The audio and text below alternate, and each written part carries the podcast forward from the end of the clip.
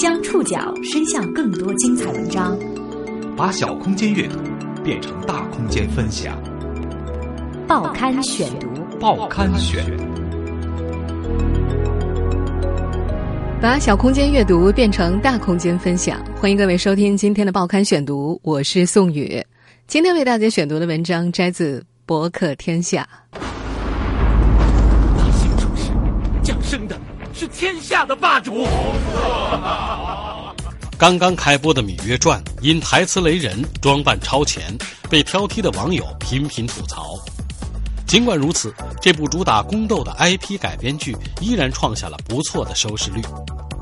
这些年，IP 是个热门词汇，这个原本指代知识产权的英文简称，在中国已经发展成了一个巨大的产业。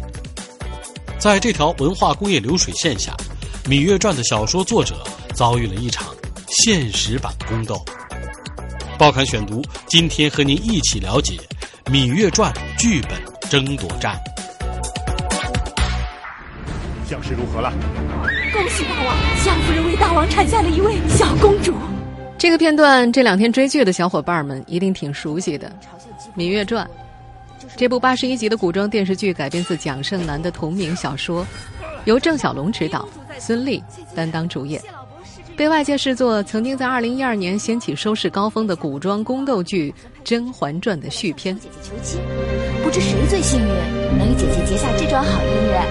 寡人就是在这大殿上向楚王请求迎娶第一公主芈姝。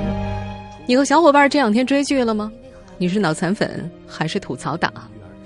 不管这部剧目的口碑到底如何，作为当下热门的 IP 改编剧，它已经成功的吸引了人气。实际上，在这部电视剧正式开播前，它就已经吸引了眼球。这是因为《芈月传》的原著小说作者和制片方对簿公堂，一审被判违约。原著小说作者蒋胜男说：“二零一二年八月，花儿影视和他签订了剧本创作合同。”却在今年一月的发布会上单方面宣布了导演郑晓龙的妻子、编剧王小平是这部戏的总编剧，自己仅仅署名为原创编剧。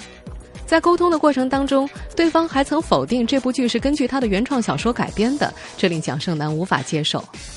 二零一五年二月，蒋胜男以侵害著作权为由，将《芈月传》的总编剧王小平、制片方东阳市花儿影视文化有限公司告上了法庭，要求对方赔礼道歉。而在蒋胜男起诉花儿影视的同时，花儿影视也作为原告方向蒋胜男提起了诉讼，称其在电视剧播出之前出版小说《芈月传》属于违约行为。蒋胜男表示，他之所以现在出版《芈月传》，是因为2014年5月，人民文学出版社推出了一本名为《大秦宣太后芈氏传奇》的小说，并在封面上以她是《甄嬛传》原班人马打造的一部古装剧中的女主角作为宣传。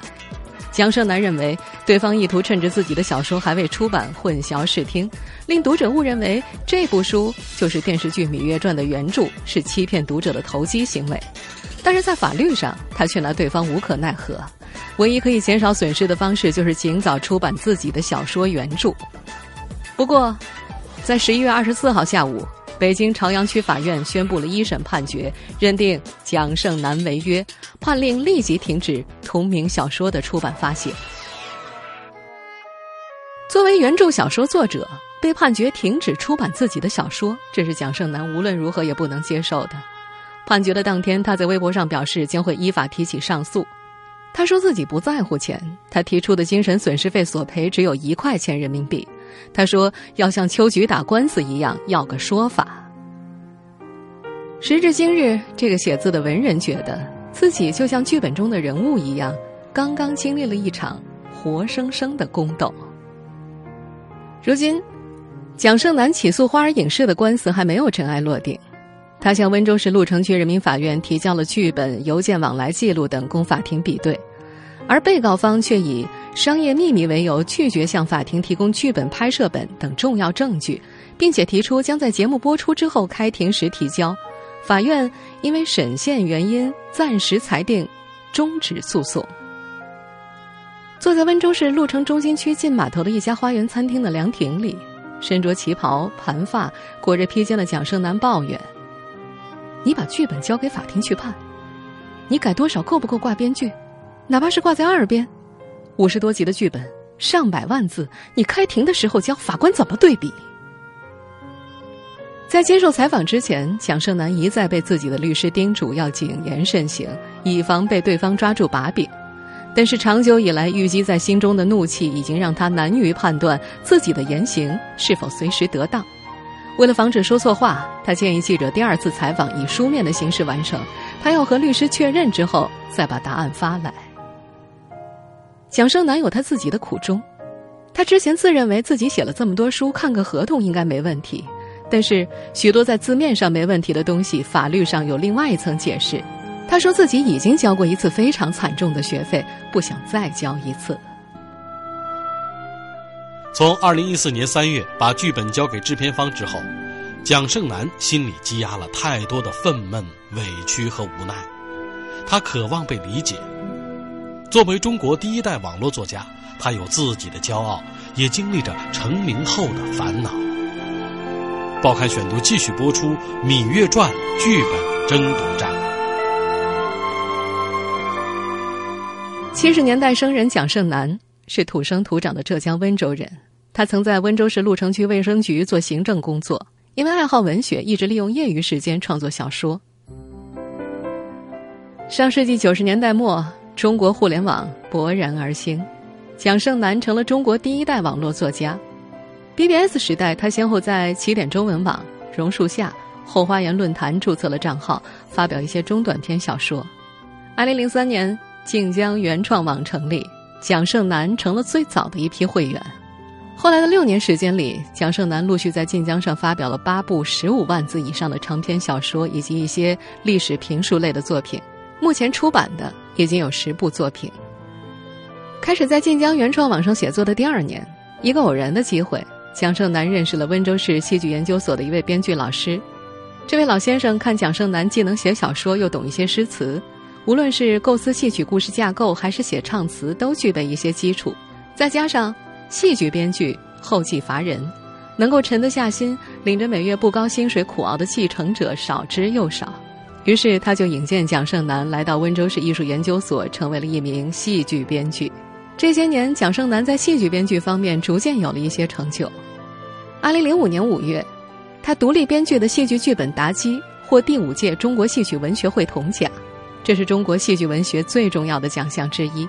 此后，按照戏剧编剧评级要求，蒋胜男逐渐被评选为国家二级编剧。他的编剧作品主要集中在戏曲，他曾以文学策划、导演助理等身份在影视剧中有所涉及，但是《芈月传》。是他第一次被邀请作为电视剧的编剧。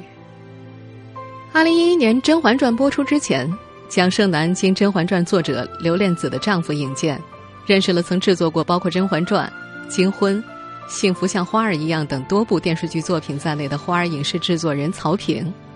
蒋胜男记得，曹平当时跟他说，自己正在为郑晓龙导演的下一部古装大戏物色剧本，已经看了三百多个故事，现在决定用蒋胜男的《芈月传》。因为当时蒋胜男的这部小说还未完稿，他提出了与其签订剧本创作合同，并请蒋胜男担任这部戏的编剧。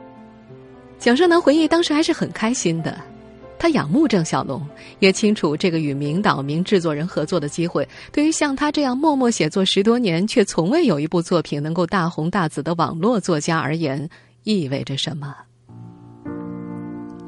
从一开始，蒋胜男就知道。他与花儿影视签订的是一份非常霸道的合同，这份合同签走了《芈月传》的包括影视、动漫、游戏改编权等等在内的几乎整个 IP 所有衍生权利。但是他同意了，他说：“我知道你是一个强势组合，我希望把这个作品交给一个最好的团队来做。我自己辛辛苦苦养的孩子，哪怕不要钱，我也希望你好好对待他。”二零一二年八月到二零一四年三月期间，蒋胜男按照大概每五集交付一次的频率，向曹平提交了总计五十三集的剧本。在这期间，他偶尔会去花儿的制作团队开剧本的讨论会议。二零一三年七月的一次例会之后，蒋胜男被曹平叫到了办公室，递给他一份补充协议以及授权书。接受采访的时候，蒋胜男拒绝透露这两份协议的具体内容，理由是还没有开庭，一些条款他不确定是否具有法律效力，还在向法庭争取。但是总的来说，他认为这个补充协议的目的就是为了进一步收紧原始合同中法律手续不完备的霸王条款。签订补充协议之后，他在首次支付了一百多万剧本费之外，额外获得五十万元的改编许可使用费。华尔影视后来向北京朝阳区法院披露了补充协议中的部分内容，其中包括蒋胜男不得在电视剧《芈月传》播出前将原著小说出版发行，这是造成十一月二十四号蒋胜男一审败诉的主要原因。蒋胜男表示。签订补充协议的时候，对方态度强势，他担心项目会半途而废，不得已签了字。但是他同时留意到，合同签订日期并不是当天，而是二零一二年的十一月十八号。蒋胜男推测，可能那个时候对方就已经售卖了一些《芈月传》的相关衍生权利，后来发现手续不全，才要在这个时候补上。蒋胜男本以为这份协议是他被迫放弃 IP 权利所做的最后一次退让。却没想到，在电视剧开机的两个月之后，另外一份补充协议来了。蒋胜男向记者展示他在二零一四年十一月八号和制片人曹平的微信对话。曹平称，为了澄清市面上的同类侵权小说，请蒋胜男同意以制片公司的名义发布一项声明：由东阳市华尔影视文化有限公司出品，郑晓龙导演执导的电视连续剧是由编剧蒋胜男、王小平独立创作完成。不存在原著小说或者根据任何原著小说改编完成的情况。蒋胜男当即回复对方：“这个声明不对，这不是否定那个盗版者，而是否定我的存在了。”他后来把这段对话截屏作为对方否认他原著小说存在的证据，附在了十一月十号的公告当中，并表示，因为他拒绝同意发布这份公告。原定于七日之内交付的最后百分之十五的稿费尾款，一直到电视剧关机之后才支付。蒋胜男猜测，对方之所以会在两个月后的发布会上署名王小平是《芈月传》的总编剧，正是因为自己拒绝签订这份卖身契。对于蒋胜男的诉讼和质疑，《芈月传》的制片人曹平曾回应，他们一直以来都承认蒋胜男是原著作者。合约中也写明可以请其他编剧创作修改。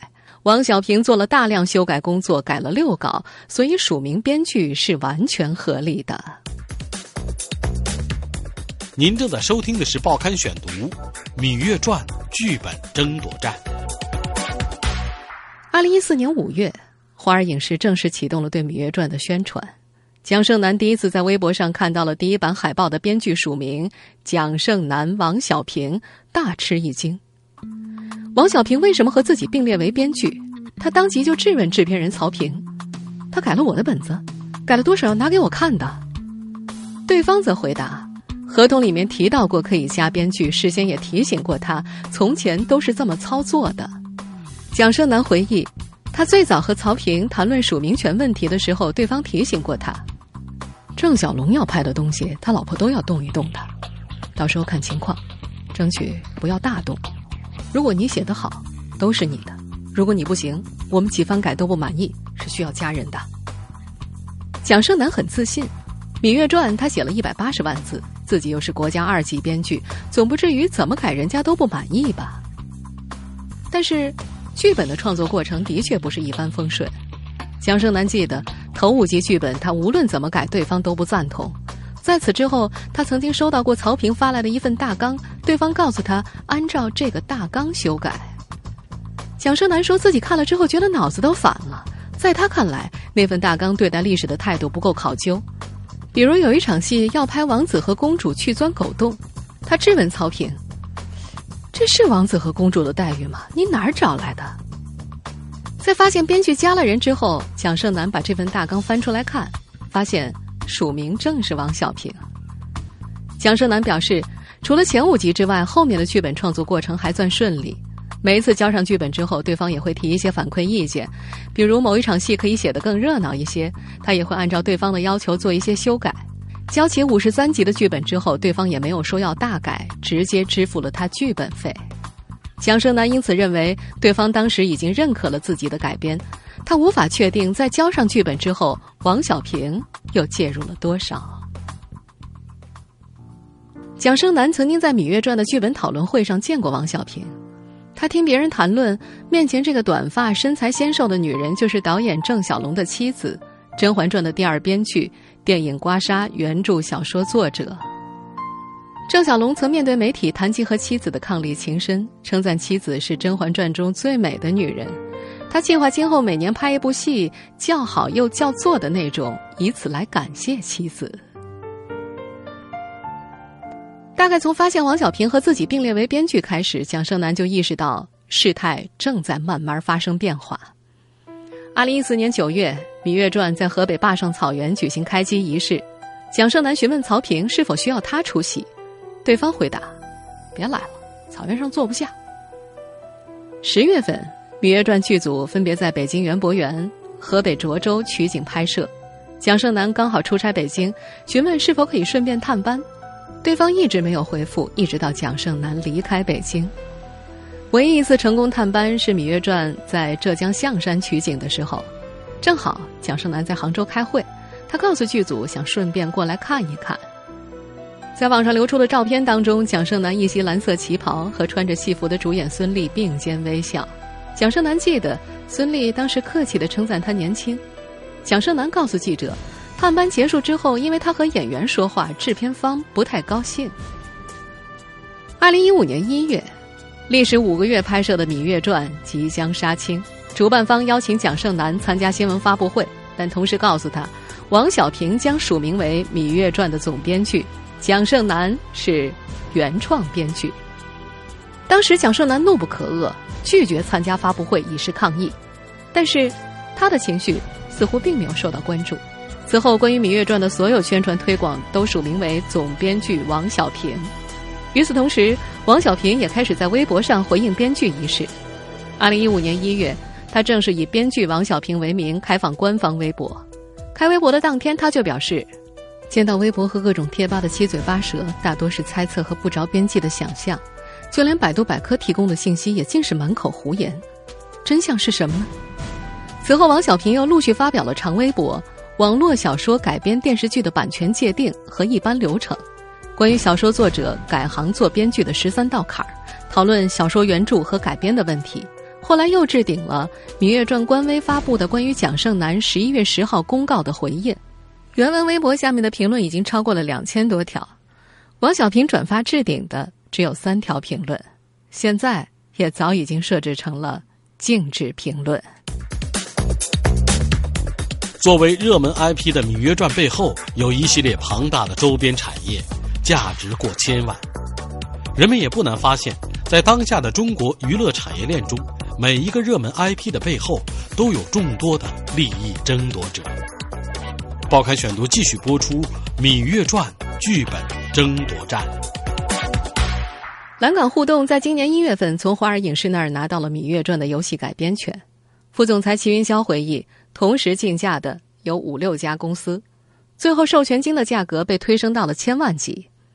蓝港互动最终以千万授权金以及百分之五到百分之十的利润配比拿下了授权，并且还不是因为出价最高，而是双方长久以来建立的信任和合作关系，以及蓝港互动的老板王峰和控股华尔影视的乐视集团董事长贾跃亭是旧交。齐云霄表示。游戏公司购买 IP 版权，可以从文化上增加用户的认同感，满足老用户越来越挑剔的眼光，同时降低新用户的认知难度，纳新成本低。秦云霄预测，《芈月传》的手机游戏推出之后的月流水至少不会低于三千万以上。三千万当然是一个保守的估计，要知道，二零一五年六月热播仙侠题材电视剧《花千骨》。手游制作公司天象互动八月份对外发布的官方月流水突破两个亿，这其中小说作者得到的回报是不可小视的。之前热播的《花千骨》小说作者和游戏方签订的合约是按照收入分成，这意味着即便作者只是分到了很少的比例，所得收入也是现象级的。蒋胜男是否可以从《芈月传》手游中获得任何的利润分成？他表示自己并不清楚。他说他并不觊觎这部分利润，只是想要讨个说法。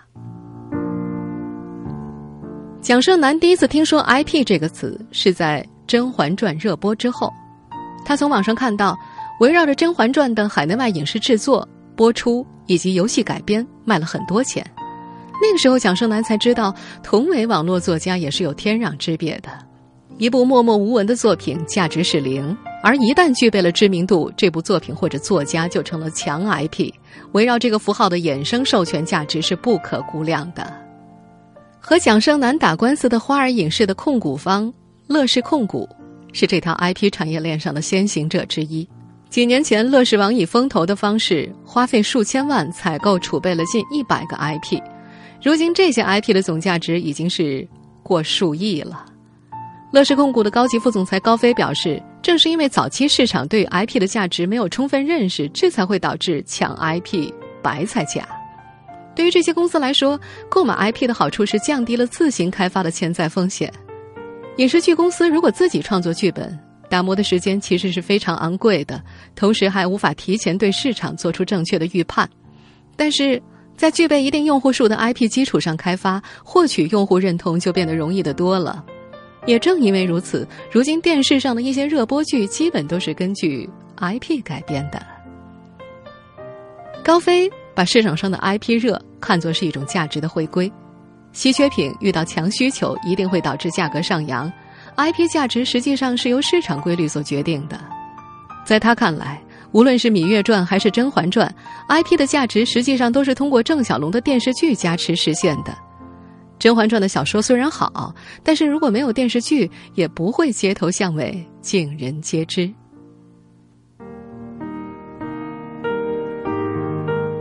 作为七零后网络作家当中的考究党，若干出版物以及一部一百八十万字小说的作者，蒋胜男对于署名权的坚持，我们可以理解。虽然说在大众当中他还没什么名气，但是他已经在网络上写了十多年，有读者有粉丝，受到过他们的肯定，有骄傲的底气。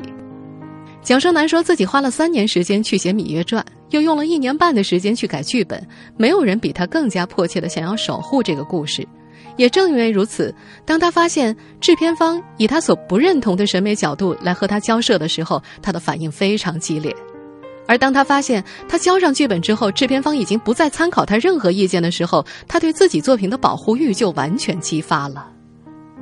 在这位创作者看来，二零一五年可能是 IP 诉讼元年。关于 IP 的版权纠纷之所以较前几年大幅增长，也是因为市场对于 IP 价值的认定，导致人们在利润分配上产生强烈的争执。他用封锁消息。抹杀自己的存在，这样激烈的词来形容制片方对他的态度。他的锋利带着很多情绪，他有强烈的发言欲望，他渴望被理解。但是另外一方面，因为牵涉到还没有完结的官司，他在接受采访的时候又不愿意透露更多的细节，担心会不会被法官怀疑自己在利用媒体左右舆论。和蒋胜男欲说还休不同的是，制片方一直拒绝采访。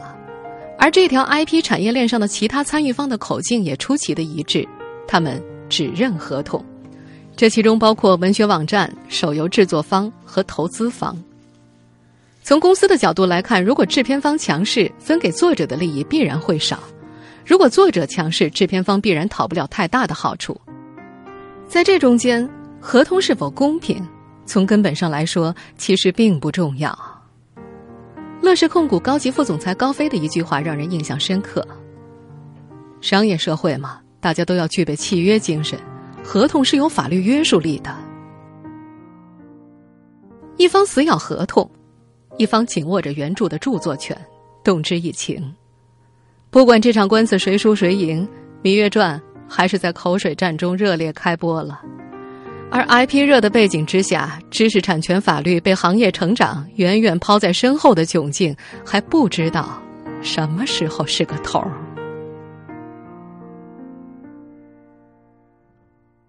听众朋友，以上您收听的是《报刊选读》《芈月传》剧本争夺战，我是宋宇，感谢各位的收听。今天节目内容摘自《博客天下》。收听节目复播，您可以关注《报刊选读》的公众微信号，我们的微信号码是“报刊选读”拼音全拼。参与《报刊选读》微信互动，依然有机会获得由康贝佳口腔医院所提供的价值三百五十一元的免费解压券。您还可以通过在南京 APP 和喜马拉雅 FM 关注我们的节目。下次见。